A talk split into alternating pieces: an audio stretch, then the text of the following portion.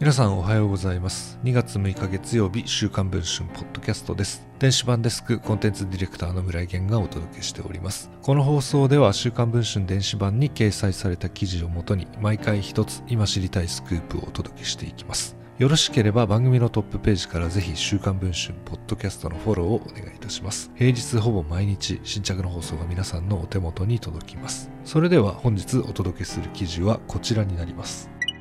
週刊文春は先週号で厚生労働省所管の公益法人全国国民年金基金に厚労省や社会保険庁の後継組織日本年金機構からの年金官僚の天下りがあった問題を報じてきました。この組織とは別に47都道府県にある社会保険協会に全く同じスキームで天下りが行われていることが週刊文春の取材で分かりました。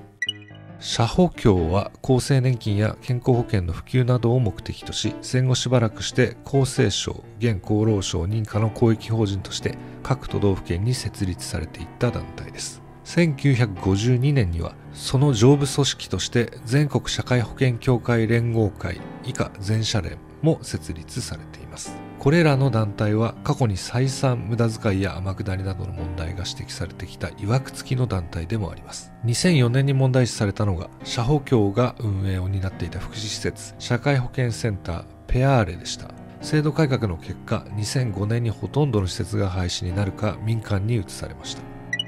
その社保協に未だ多くの年金官僚が天下りを続けていました。社保協に常駐する職員は数人程度。会長や理事に地元企業幹部の名前が並びますがほとんどが非常勤。そして常勤の理事には地元の日本年金機構 OB が収まるケースが多いと厚労省の関係者は語っています。そんな社保協ですが地元の企業から従業員数に応じて3000円から5万円ほどの年会費を取り年金相談や人間ドックレジャー施設の割引などの福利厚生サービスを提供しています。かつては企業は加入をお願いされると断りにくく第2の年金掛け金と揶揄されたこともあったといいます。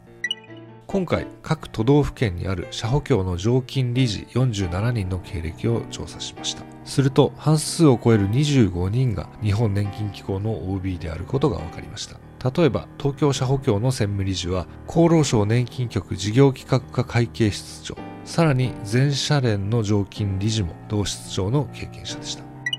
統括団体の全社連に話を聞いたところファックスで以下の回答がありました。全社連の常務理事はどのように採用されたのかという問いに対しては公募によらない採用そして各社保協の公募についてどのように考えているのかという問いに対しては把握していない。当会を含め各県の社会保険協会も職員数が少なく即戦力を求める結果 OB が就職しているところがあるものと考える。